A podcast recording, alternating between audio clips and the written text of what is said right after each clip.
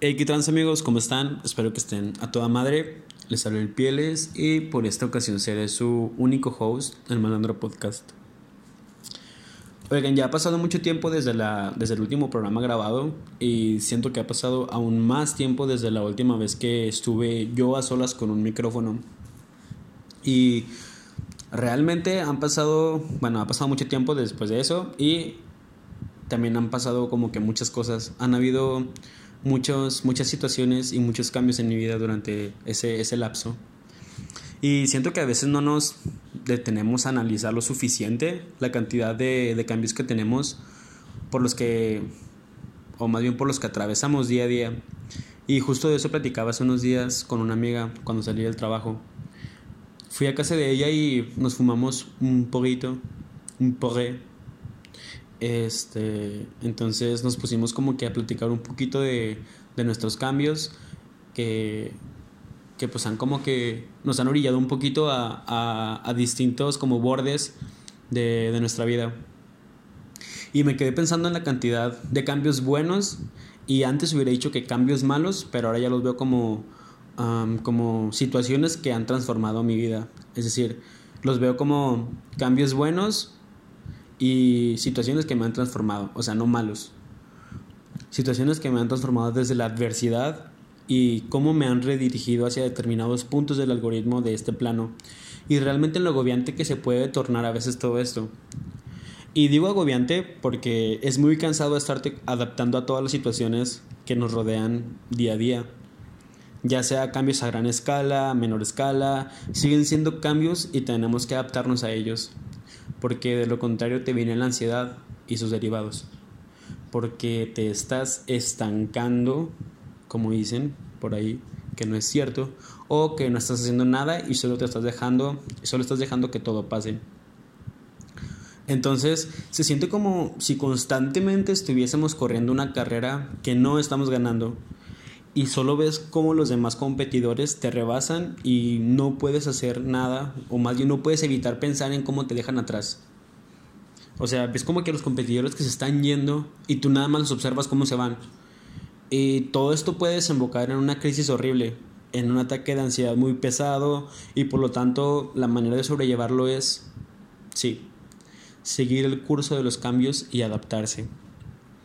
Y eso es lo que se vuelve agobiante el no poder el no poder detenernos y alejarnos de todo un poco, de todos un poco, dejar de lidiar un poquito con el mundo un ratito, como que la gente se vuelve como a veces se vuelve como que muy muy invasiva y es como que de lo que también buscamos a veces como alejarnos un poco, como que tener un respiro de eso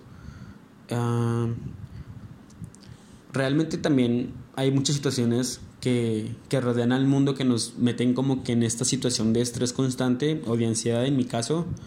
Y lo único que puedes hacer es seguir y seguir, porque el tiempo pasa y con él sus cambios. Y como dijo el divo de Juárez, Dios perdona, pero el tiempo ninguno. Y es muy cierto. Pero Mira, bueno, realmente yo tengo una pregunta para ti que me estás escuchando en este momento. Deja un momento todo lo que estés haciendo y respóndete esta pregunta. Muy sinceramente. O sea, yo te, lo voy a, yo te a formular la pregunta y tú respondes internamente. Ya sea que pongas pausa al episodio o que te, te responda la pregunta al final de, al final de este. la pregunta es, ¿Cuál ha sido la mejor lección que has aprendido a través del dolor? ¿Qué fue eso que te rompió por completo? Tanto que tuviste que tomarte un tiempo de semanas, meses e incluso años para reconstruirte o que hasta la fecha sigues lamiendo tus heridas para curarte y por fin sanar. O mejor dicho, ¿lo has experimentado? ¿Has experimentado tanto al grado en que te volteas a ver y dices, ya es suficiente dolor, ya no quiero seguir experimentando esto, necesito un cambio en mi vida, no puedo seguir así. Bueno, yo creo que todos hemos estado ahí por lo menos una vez en nuestras vidas. Hemos sido víctimas del cambio y si algo he aprendido muy bien, una de las tantas lecciones que me ha enseñado el dolor es que se necesita de muchos huevos para mostrarse vulnerable ante la sociedad y nuestro entorno. Porque la neta es muy fácil ir por la vida navegándote con la bandera de la pose perfecta, de la máscara perfecta, pero lo realmente difícil es mostrarte como eres, ser transparente y que las personas puedan ver a través de ti. Eso es lo verdaderamente, eso, eso es lo que verdaderamente requiere coraje. Porque entonces estás a expensas de la crítica social. Si eres, si te muestras vulnerable ante las personas y si dejas de de seguir en esta pose, estás completamente, eh, perdón, estás completamente expuesto a que las personas sepan qué pedo contigo. Y eso es lo complicado. Pero definitivamente se siente que requiere mucho más valor para ser uno mismo del que se necesita para seguir detrás de una máscara y una pose. Es mucho más sencillo llevar a cabo una vida engañada en donde, en donde muestras al mundo que tu familia es perfecta, que no falta dinero, que los malos ratos no existen, que tu familia es ejemplar, que amas tu carrera, que amas tu trabajo, que te sientes bien con tu cuerpo, que eres un ser de luz, que siempre estás de humor para seguir siendo gracioso, que que puedes seguir siendo como que el alma de la fiesta, que siempre que te ves al espejo te ves con amor, que siempre que puedes ayudas a los demás o que no tienes días malos, que no tienes depresión, que no tienes ansiedad, que siempre eres creativo y artístico, que no estás asustado, que a veces no te odias, que no estás cansado, que no tienes pena, que eres un buen hijo, buen hermano, buen amigo, buena pareja, buen compañero, que siempre eres una buena persona o bien un buen ser humano. Es mucho más fácil fingir todo eso a reconocerte imperfecto ante ti mismo y ante la sociedad.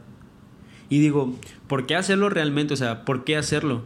Si vivimos en una sociedad que premia esas conductas, que premia al mejor portado o al más exitoso, cuando realmente su éxito solo está basado en el dinero y no hay nada más volátil que eso.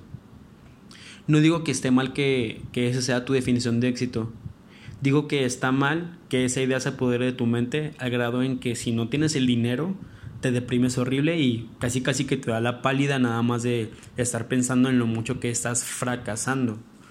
Porque, porque no tienes una cuenta de banco gorda en números. Siento yo que el verdadero éxito es ser tú mismo ante los demás, sin pena, sin complejos, hacer lo que te gusta. Y aquí voy a citar a a un querido amigo, eh, a un querido amigo mío y gran poeta, Enrique Cervantes, a.k.a. Enriquecer. Él dijo una vez que un artista no debe sentir vergüenza de mostrarse como es, ni, ni de mostrar su arte, porque esos son sus sentimientos. Y creo yo que lo más importante de esta frase aquí no es como mirar a los otros corredores que también van en la carrera, porque si te enfocas en sus carriles y no en los tuyos, lo que hará es que pierdas la concentración y después que pierdas tu centro. Por ende, perderás tu propia carrera. El dolor a mí me ha enseñado que no debo de avergonzarme por quien en realidad soy, por vestirme como lo hago, por haber renunciado a la carrera que estudiaba, por haber renunciado al puesto de encargado de tienda que me ofrecían en un trabajo al que renuncié antes de tomar el puesto. Era más dinero, sí, la neta sí era más dinero. Era justamente lo que necesitaba yo para estar despreocupado un rato de mis deudas. Deudas acumuladas, realmente. Sin embargo, la neta no quería estar ahí y lo dejé. El dolor me enseñó a sentirme bien con mis decisiones tomadas con conciencia a no bajonearme por tener un negocio de tacos de canasta y que mi puesto se ubique en juzgados donde acuden todos los días mis excompañeros de carrera y licenciados catedráticos. El dolor realmente me enseñó a no sentirme menos por verlos a ellos ejerciendo mientras que yo estoy afuera vendiéndoles tacos.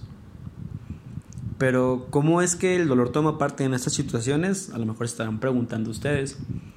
Pues la neta es muy simple, porque el no aceptarme como, como soy, me dolía. Me dolía no ser como los demás. Qué, qué pinche frase tan, tan cliché. pero tan poderosa, la neta. Que no me gustaran las mismas cosas que ellos, eso era lo que me dolía. Me dolía el no encajar en el estándar culero de normalidad impuesto por la sociedad. Me dolía seguir en una carrera que no me gustaba y que sabía que no era para mí. Me dolía que mi familia no entendiera la decisión y me dolía forzarme a aceptar un, buen, por así decirlo, un buen puesto de trabajo en un lugar al que odiaba. Me dolía pensar en que las personas me iban a ver como por me iban a ver como menos por no pertenecer a la ecuación de estudiante más título más trabajo relacionado a la carrera igual a éxito. Porque si se ponen a pensar, es como que el, el, el cliché o el estandarte del éxito en esta sociedad. Eh, siempre es lo mismo. Que si te ven que estás estudiando una carrera, a huevo, ese güey va a ser exitoso y la verga, ese güey le está echando ganas. Este, una vez que te titulas, a huevo, y ese güey es por así decirlo licenciado o ingeniero, no sé. Si tienes un trabajo basado, o más bien en base a tu, a tu carrera, no mames, puta, la gente ya te ve como que eres una persona súper exitosa. Y no es que no seas exitoso, o más bien no es que, eh, no es que esa ecuación esté, esté equivocada, pero... Yeah. Pero realmente no es la única ecuación que existe. Porque esa ecuación es sinónimo de, de éxito ante la sociedad y realmente a mí me dolía pensar en que yo no formaba parte de esa ecuación. Por ende, esta sociedad de la que hablamos, que son puras poses y todo eso, me vería como un fracaso. Me vería como el güey que no lo logró. Y es que el problema también venía a partir de los comentarios muy tóxicos que hacían los licenciados en clase cuando estudiaba. Que, que decían que los que no la armaban se iban a comunicación o a vender gorditas. ¿Y qué creen? Cada que me ponía en mi puesto de tacos, que tanto trabajo nos ha costado a mi mamá y a mí en establecer y forjar, siempre estaba ese comentario y era como un, no, güey, qué pena que, que me vea licenciado, que me daba clases aquí, porque entonces va a decir que fracasé y que como no pude con la carrera, me tuve que poner a vender tacos y pues no, güey, la neta me da un chingo de vergüenza. Malamente, pero pues me da vergüenza porque estaba este, este comentario clavado en mi cabeza me da un chingo de ansiedad que, me fueran a ver ahí. Cuando en un día bueno, pues yo llegaba a sacar 800 pesos y en uno muy flojo, de que muy, muy muerto, sacaba 250. Y eso es mucho más de lo que yo ganaba en, en mis anteriores trabajos.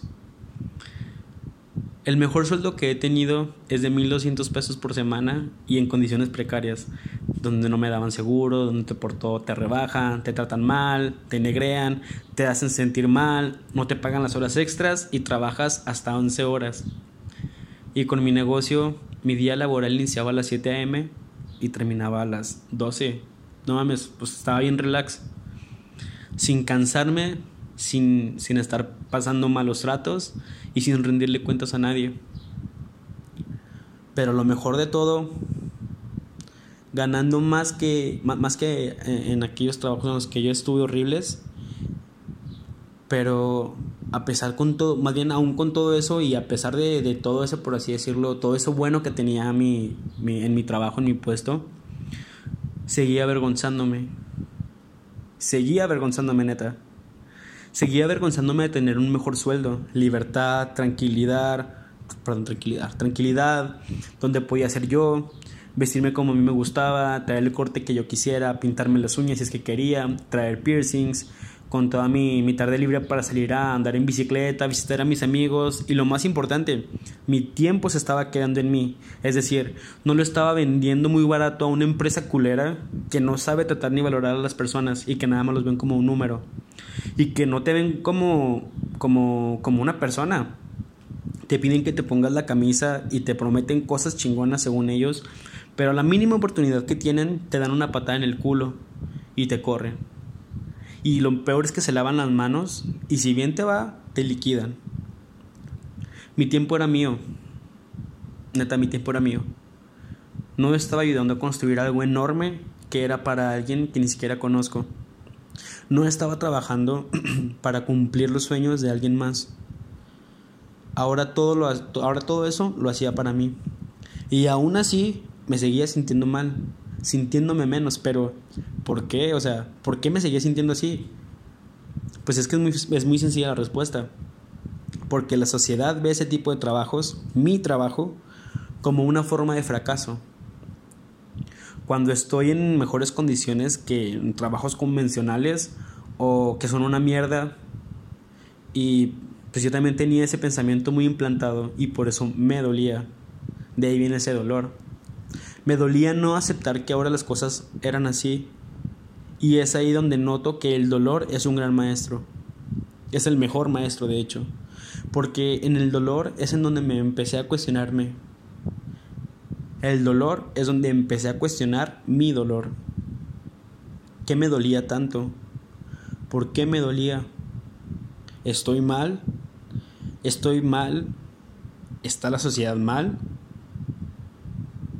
¿Está mal la situación? ¿Se supone que debe existir dolor en lo que estoy haciendo? Pues no. Entonces, ¿por qué me duele? ¿Por qué no me termino de sentir bien? ¿Por qué siempre me siento culpable si me va bien? Y fue ahí donde, desde ese dolor, obtuve el alivio. Supongo que en el dolor también encontramos el alivio. Solo que estamos cegados por el sentimiento tan fuerte y envolvente que es el dolor. Estamos tan distraídos buscando salir de él, buscando dejar de tener ese sentimiento tan fuerte que nos, que nos, que es apabullante. Buscamos estar tanto fuera de él. O sea, buscamos escaparnos del dolor porque es un sentimiento que neta es algo tan, tan cabrón, tan pesado, tan fuerte, tan real, que hace que te duela, o sea, más, bien que, que, te, que te cegas, o sea, te, te nubla, se te nubla la vista, no puedes ver bien. Y no me refiero a físicamente, aunque pues sí puede ser con una, con una, se te corta una pinche pierna, ¿no?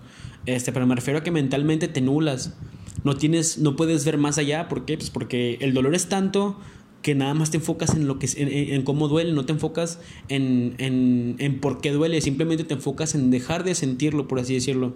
Es decir, no te pones a pensar en, en, que, en qué parte se te cortó de la, de la pierna. Te pones a pensar en, necesito ir al doctor, ¿para qué? Pues para que me, me curen esta herida y, y, me deje de doler. No te pones a pensar en, ¿hasta dónde me corté? Pues porque no, porque no somos doctores.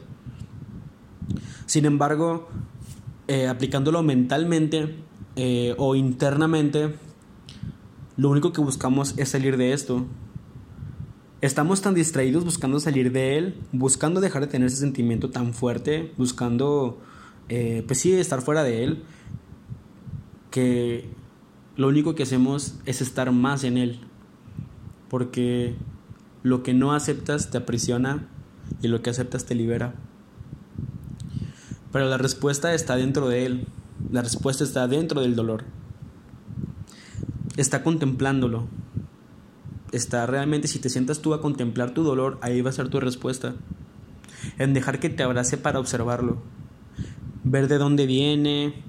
Eh, ver, ver qué es lo que tiene para decirte, cuál es su mensaje del por qué duele. Y estando solamente sentados, de que literalmente a solas, tranquilos, en silencio y observando muy muy bien, podremos ver la fuente. Podremos ver ese hilo brecha que conduce hacia el punto cero del dolor. Podremos ver de dónde nace el dolor, que en este caso nace de la errónea, bueno, en mi caso, de lo que está hablando ahorita, eh, nace de la errónea forma de pensar de la sociedad y de sus estándares de éxito. Pero si sigo avanzando a través de ese hilo brecha que ya, que ya conecté, veré que esos estándares de éxito me hicieron sentir a mí muy inseguro, porque ahora sigue una introspección y cuestionamiento a ese sentimiento de inseguridad, es decir, ¿de dónde nace? ¿Quién lo provocó o quién me lo dio? ¿Quién me lo transmitió? Porque yo no nací con eso, yo no nací con esa inseguridad, yo no nací con ese dolor, me lo dieron. Y entonces, solo así es como se puede llegar a la raíz del dolor, y el darme cuenta de la profundidad del hilo, de ver cuántos kilómetros de profundidad navegaba hasta el suelo, fue lo que me hizo encontrar el alivio. Porque pude ver por fin que existía un nudo que se debía deshacer. Pero el deshacer ese nudo, pues ya será otra historia. Otra historia que contaré en otro episodio. Porque es algo también muy complejo, jeje. Lo importante es que yo ya tenía un norte. Por fin pude ver la causa de mi dolor y antes no la sabía. Creía saberla, pero estaba muy muy alejado de la realidad. Ahora sí ya tenía el problema entre ojos y lo único que me restaba era empezar a trabajar en él para sanar. Y así fue como encontré yo la belleza en el dolor. Así fue como me di cuenta de que encontrar la belleza en el dolor es sublime. Porque muchas veces pensamos que, que el dolor está mal. Que nos pasen cosas malas, entre comillas, está mal. Pero si ustedes se ponen ahorita a hacer como una introspección, si se ponen a pensar realmente a profundidad, hacer como una breve meditación de, sus, de sus recuerdos, por así decirlo, pónganse a pensar en, las veces en las que una situación les ha dolido mucho. Eh, a lo mejor la muerte de un ser querido o cuando pasó algo muy trágico en sus vidas, etc. Y si se van a esos momentos, lo que pasó fue que se transformaron ustedes transformaron la situación y por ende los transformaron ustedes. Es decir, no es que no es que pasen cosas malas o no es que, eh, que todo esté mal porque estoy sintiendo dolor, al contrario, es momento para que te cuestiones tú tu dolor. Es decir, si a mí me duele algo, si yo siento que constantemente no puedo dormir por las noches porque no me siento a gusto, porque hay algo que no me deja dormir, este, hay un pensamiento que me está persiguiendo, etcétera, es momento de cuestionarlo. Es momento de yo sentarme a analizar ese pensamiento. ¿Qué trae para mí? ¿Qué trae ese pensamiento tan feo para mí? Porque si me está molestando es porque tiene algo que decirme. Si me duele es porque hay algo ahí que tengo que saber. Es porque hay un mensaje para mí que tengo que descifrar. La única manera de salir del dolor es estando en él, es sumergiéndote en él. Porque si a mí me duele el alma, si a mí me duele este, si a mí me duelen mis pensamientos, es momento de cuestionarlos, ¿por qué me duelen? ¿Para qué me duelen?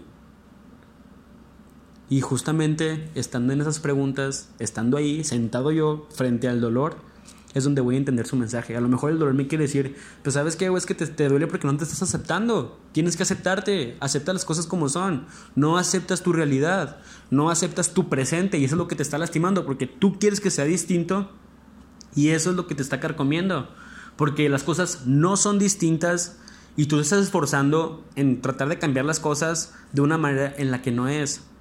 Y la vida es, esta, eh, eh, es este maestro también enorme que te va a estar golpeando las veces que sean necesarias hasta que tú entiendas que tienes que caminar por otro lado. Es decir, la vida nada más te va a seguir golpeando si sigues de terco, si sigues sin entender.